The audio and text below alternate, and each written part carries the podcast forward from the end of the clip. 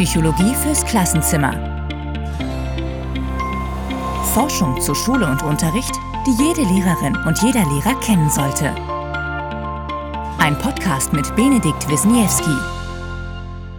Herzlich willkommen zum Podcast Psychologie fürs Klassenzimmer, Folge 15. Eine amerikanische Non-Profit-Organisation definierte Anfang der 2000er Jahre ein Framework for 21st Century Learning, ein Rahmenwerk für das Lernen im 21. Jahrhundert, das von der Wirtschaftsorganisation OECD im Folgenden als eine Art Leitlinie für schulisches Lernen übernommen wurde.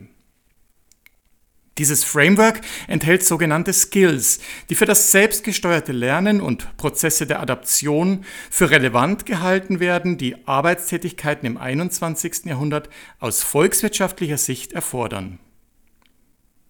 Der für die OECD als PISA-Koordinator tätige Andreas Schleicher begründet die Wichtigkeit dieser Skills damit, dass zukünftige Berufsprofile weniger das Verfügen über Wissen erfordern werden, als die Fähigkeit und Motivation, Wissen zu identifizieren, zu verstehen, zu interpretieren, zu kommunizieren und zu kreieren. Die 21st Century Skills sind im Bildungsdiskurs inzwischen allgegenwärtig und es schießt eine Vielzahl von Publikationen zur didaktischen Umsetzung dieser förmlich aus dem Boden. Zu den sogenannten Skills gehören Kommunikation, Kollaboration, kritisches Denken und Kreativität. Und bei letzterer wird besonders deutlich, dass die psychologische Forschung im Hinblick auf die pädagogischen Implikationen zwar einige Fragen beantworten kann, aber in erster Linie einige wesentliche Fragen aufwirft. Worum geht es in dieser Folge? In dieser Folge möchte ich Ihnen den Artikel Is Creativity Domain Specific von John Baer, einem Professor für pädagogische Psychologie, vorstellen. Der Artikel erschien im Jahr 2010 als Kapitel im Cambridge Handbook of Creativity. Der Artikel ist wie immer in der Folgenbeschreibung verlinkt. Er gibt einen Überblick über die jahrzehntealte Forschung zur Frage, ob es sich bei Kreativität um ein generisches Merkmal handelt also eines, über das Menschen unabhängig von verschiedenen Disziplinen oder Bereichen verfügen, oder als ein domänenspezifisches Merkmal, das sich speziell auf einen Gegenstand, eine Disziplin oder einen Fachbereich bezieht. Kurz gesagt, sind Menschen allgemein kreativ oder sind Menschen in bestimmten Bereichen kreativ? Bär stellt verschiedene Forschungsperspektiven zu dieser Frage relativ neutral gegenüber. Relativ deswegen, weil Bär in anderen Texten selbst die Annahme der Domänenspezifität vertritt. Den Begriff der Domäne kennen Sie übrigens vielleicht schon aus Folge 1 als einen spezifischen Problembereich oder einen Gegenstandsbereich. Zu der Frage, ob Kreativität als domänenspezifisch oder generisch aufgefasst werden sollte, gibt es einen langjährigen wissenschaftlichen Diskurs, für dessen zwei unterschiedliche Sichtweisen stellvertretend eben John Baer auf der einen Seite und der Psychologieprofessor Jonathan Plucker auf der anderen Seite stehen.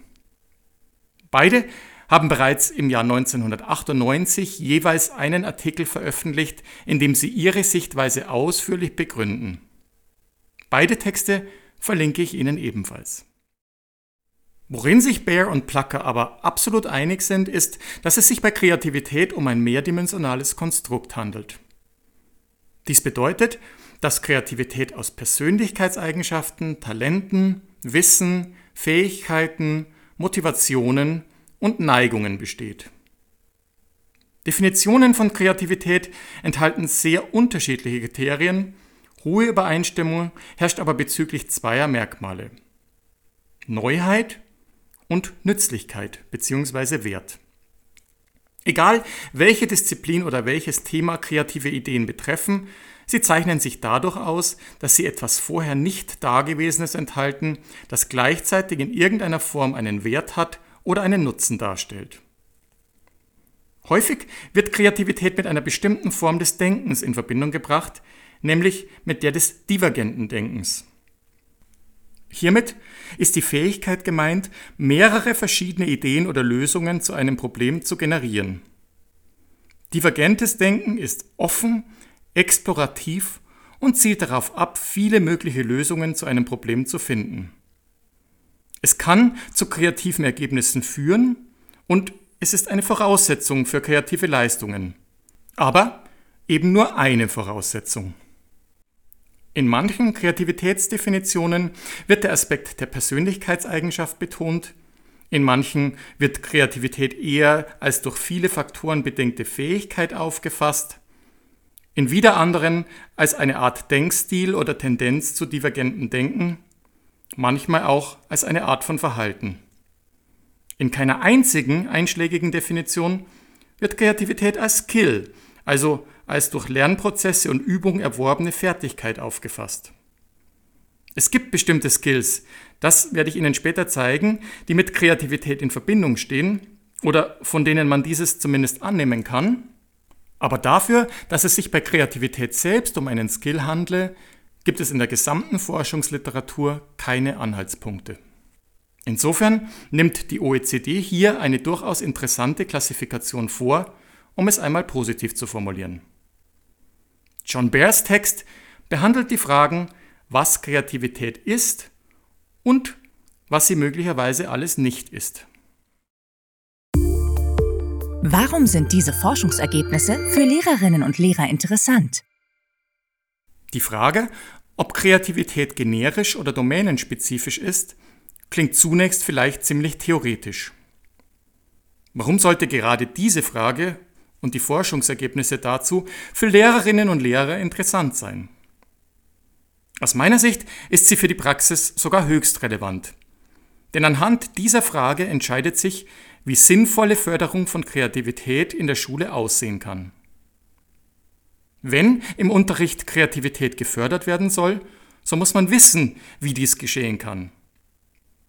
Wenn man von falschen Voraussetzungen ausgeht, etwa der genannten, dass es sich bei Kreativität um einen Skill handelt, so ist es ziemlich unwahrscheinlich, dass eine effektive Förderung geschehen kann. Für Schule und Unterricht stellen sich aus meiner Sicht vier zentrale Fragen. Erstens, was möchte man da eigentlich genau fördern? Zweitens, inwieweit ist das, was man fördert, generisch und damit auf andere Bereiche transferierbar? Drittens, inwiefern sagt das, was man im Unterricht fördert, tatsächliche kreative Leistungen vorher? Und viertens, welche Maßnahmen sind geeignet, um das, was man fördern möchte, tatsächlich zu fördern? Ohne gesicherte Erkenntnisse dazu, was Kreativität ist, oder sogar unter der Voraussetzung von Fehlvorstellungen, und ohne gesicherte Erkenntnisse dazu, ob kreative Fähigkeiten übertragbar auf andere Bereiche sind, bleibt Kreativitätsförderung das, was sie in der Praxis leider oft ist. Ein Blindflug basierend auf intuitiven Annahmen, von dem niemand weiß, was am Ende herauskommt. Was wurde genau erforscht? Der Artikel von John Baer enthält keine neuen Forschungsergebnisse. Es handelt sich nicht um eine Studie, sondern der Autor diskutiert die Frage der Domänenspezifität versus Domänengeneralisierbarkeit anhand der vorliegenden theoretischen Einordnungen und empirischen Befunde. Wenn man jemanden als fähig oder sachkundig bezeichnet, beziehungsweise als Expertin oder Experten, ist es üblich, einen begrenzten Bereich von Fähigkeiten oder Wissen einzugrenzen. Menschen erwarten selten, dass andere oder sie selbst in allen Bereichen fähig oder sachkundig seien. Bei Kreativität ist es anders. Hier gibt es häufig die implizite Annahme, dass kreative Personen über die Fähigkeiten verfügen, kreative Leistungen zu erbringen, und zwar unabhängig von bestimmten Bereichen. Kreativität wird eher so verstanden wie die Intelligenz, nämlich als eine allgemeine Fähigkeit, die sich auf Leistungen in fast allen Bereichen auswirkt. Aber stimmt das? John Baer geht von folgenden Annahmen aus. Wenn Kreativität domänenspezifisch ist, dann müsste sich dies empirisch daran zeigen, dass sich zwischen kreativen Prozessen oder Leistungen innerhalb verschiedener Domänen niedrige Interkorrelationen zeigen. Was heißt das? Sagen wir, wir nehmen 500 Versuchspersonen und lassen diese jeweils drei kreative Aufgaben in drei verschiedenen Domänen bearbeiten. Zum Beispiel ein Gedicht schreiben, ein Bild malen und ein mathematisches Problem kreativ lösen. Zwischen den Ergebnissen der Personen in den drei Aufgaben sollten sich keine systematischen Zusammenhänge feststellen lassen. Domänengeneralität könnte dagegen empirisch daran gezeigt werden, dass zwischen den drei Aufgaben eben hohe Interkorrelationen auftreten. Personen, die kreative Gedichte schreiben, wären dann auch gut darin, ein mathematisches Problem kreativ zu lösen und ein kreatives Bild zu malen. Soweit, so gut. Kompliziert wird es an der Stelle, an der man Kreativität reliabel und valide messen möchte. Meist geschieht dies in Untersuchungen auf indirektem Weg, in Form von Beobachtungen oder Einschätzungen von Verhaltensweisen oder Eigenschaften, die theoretisch mit Kreativität in Verbindung gebracht werden. Sehr häufig dient als solche indirekte Variable das divergente Denken. Ein bekannter Test für die Messung divergenten Denkens ist der Torrance Test of Creative Thinking. Bei diesem müssen die Probandinnen und Probanden Aufgaben lösen, in denen sie Strategien wie das Bilden von Hypothesen, die Verwendung unüblicher Methoden oder das Stellen unüblicher Fragen anwenden. Eine andere Methode, um dem Messproblem zu begegnen, ist die sogenannte Consensus Assessment Technik, kurz CAT, entwickelt von der Psychologin Theresa Amabile. Hierbei erfolgt eine Evaluation tatsächlicher kreativer Produkte durch Expertinnen und Experten auf einem bestimmten Gebiet.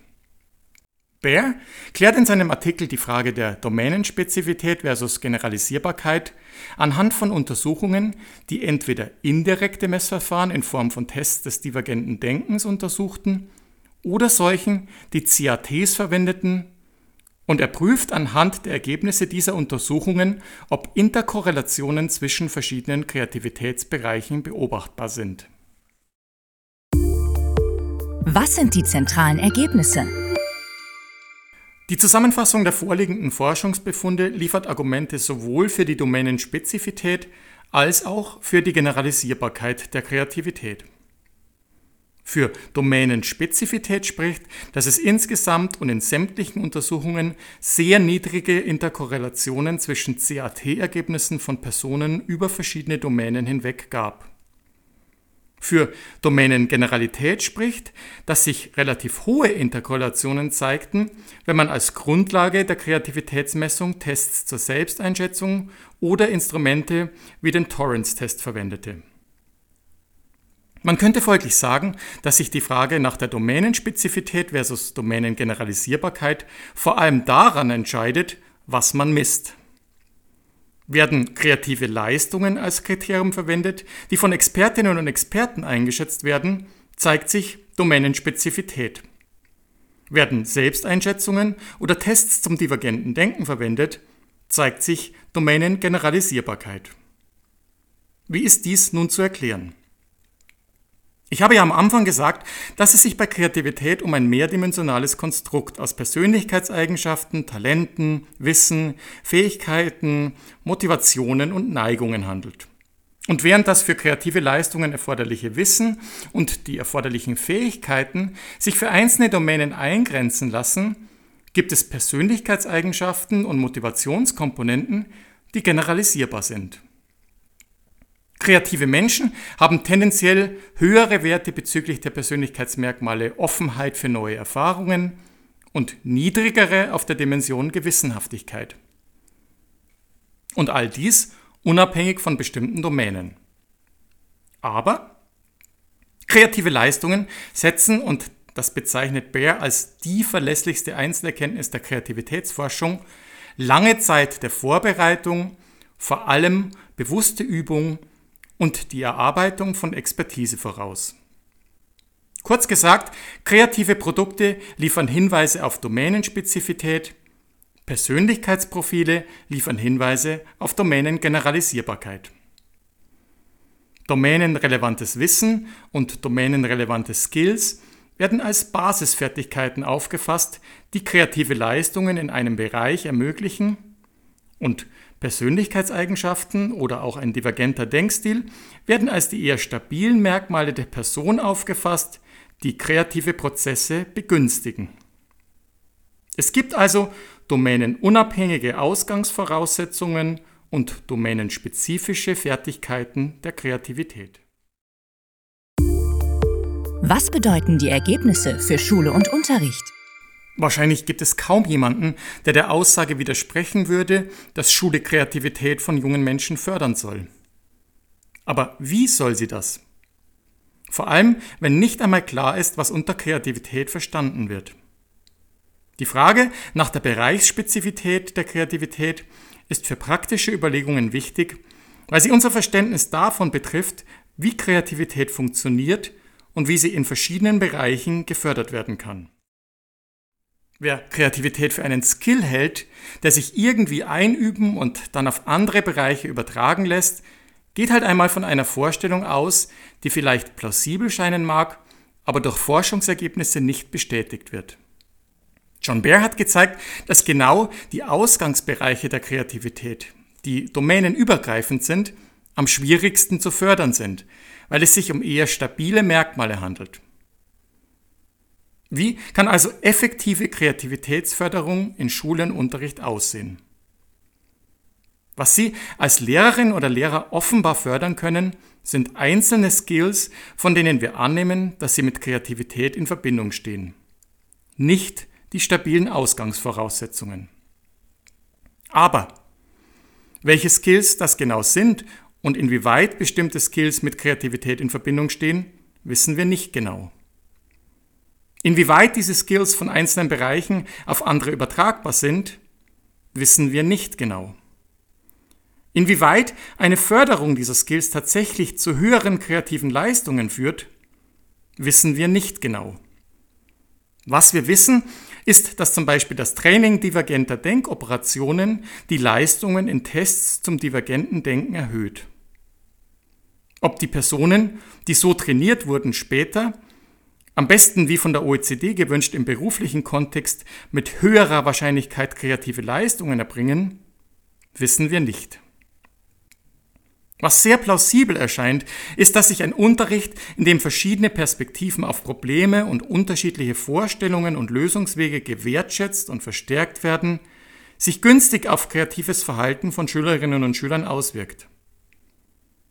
Aber wenn spezielle pädagogische Konzepte und Programme aufgelegt werden, die explizit den Anspruch haben, Kreativität von Schülerinnen und Schülern zu verbessern, dann sollten diese schon etwas mehr theoretische Fundierung aufweisen als Plausibilität. Vor allem aber sollten sie nicht auf Annahmen beruhen, die durch die psychologische Kreativitätsforschung in Frage gestellt oder sogar widerlegt werden. Gibt es zu dem Thema noch mehr Forschung? Paul Sylvia, James Kaufmann und Sean Pretz konnten in einer Studie aus dem Jahr 2009 zeigen, dass sich Menschen anhand der Beantwortung von Selbsteinschätzungsfragebögen bezüglich ihrer Kreativität in drei Gruppen einteilen lassen. Einer sehr großen Gruppe von Unkreativen und zwei kleineren Gruppen von Kreativen. Die Autoren interpretieren ihre Ergebnisse als Hinweise für die Domänengeneralisierbarkeit. In einer französischen Studie aus dem Jahr 2016 stellen Baptiste Barbon und Kollegen ein hierarchisches Modell des kreativen Potenzials vor. Bestehend aus den Komponenten generische Denkprozesse, domänenspezifische Denkprozesse und aufgabenspezifische Denkprozesse. Sie kommen zu dem Schluss, dass der Beitrag der drei einzelnen Komponenten in hohem Maße von der Art der Aufgabe abhängt und dass der Beitrag der generischen Denkprozesse tendenziell überschätzt wird. Abschließend Folgendes. John Baer fasst in seinem Artikel die Diskussion darüber zusammen, als was man Kreativität auffassen kann. Der Artikel liefert keine konkreten Hinweise darauf, wie Sie Kreativitätsförderung in Ihrem Unterricht umsetzen können. Es tut mir leid. Aber er liefert eine differenzierte Auseinandersetzung mit vielem, was beim Thema Kreativität und Schule häufig missverstanden wird. Und deswegen handelt es sich aus meiner Sicht um einen Forschungstext, den jede Lehrerin und jeder Lehrer kennen sollte. Vielen Dank für Ihr Interesse an diesem Podcast. Fanden Sie die Forschungsergebnisse hilfreich? Haben Sie Fragen, Anmerkungen oder Einwände? Dann diskutieren Sie mit auf Twitter unter dem Hashtag pfk-podcast. Bis zum nächsten Mal bei Psychologie fürs Klassenzimmer.